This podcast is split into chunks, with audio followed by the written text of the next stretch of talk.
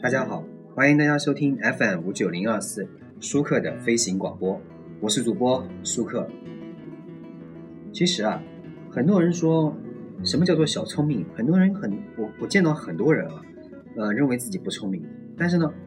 大多数人也觉得自己聪明啊，或者说没胆量认为是大智慧，于是呢就得意的或者说啊我是小聪明。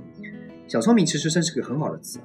不知道给了多少人虚张的这个自信心，掩盖了多少的蠢和懒。说你蠢吧，不，你有小聪明，都怪小聪明。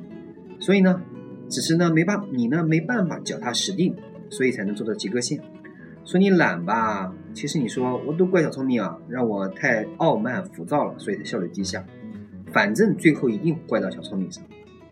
并且呢，你也因为这份呢没法变开阔，也没法没法才实在的聪明。厚着脸皮继续甘于平庸，那么承认自己并不聪明，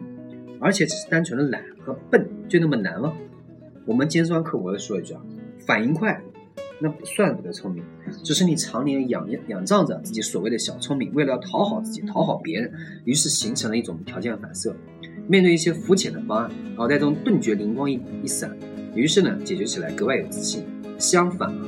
没法精心思考，恰恰是你不聪明的表现，因为你没有胆量面对更深入的思索，你怕稍微再往前走两步呢，那么所遇到的困难马上就彰显出你思维力的钝化，你学习力的虚弱，你知识储备的贫乏，那么你没能力也没胆量接受这一切，于是，在心态上你拒绝深入思考，你怕被你的真实智商打脸，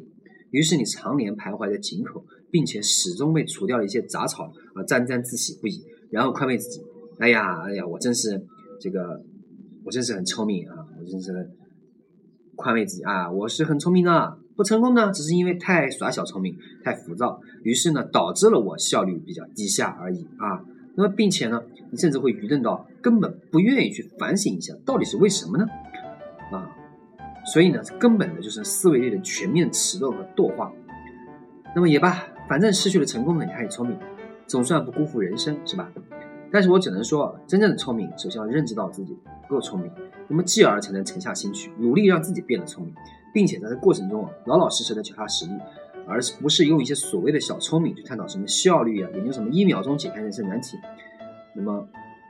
建议这些小聪明们回去，呃，死命的放低自己，多跟聪明人接触接触，尽量自卑起来。等到你不好意思抬眼跟人对视，不追求听大庭广众这个大庭广众下几个零落的掌声。只能猫腰想东西的时候，心就能静下来了。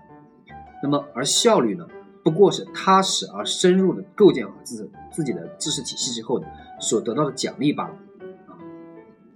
所以呢，本期节目呢说了聪明和效率。那么准确来说，我们的小聪明真的是没有必要的。所以呢，小聪明，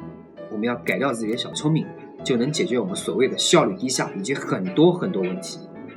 好。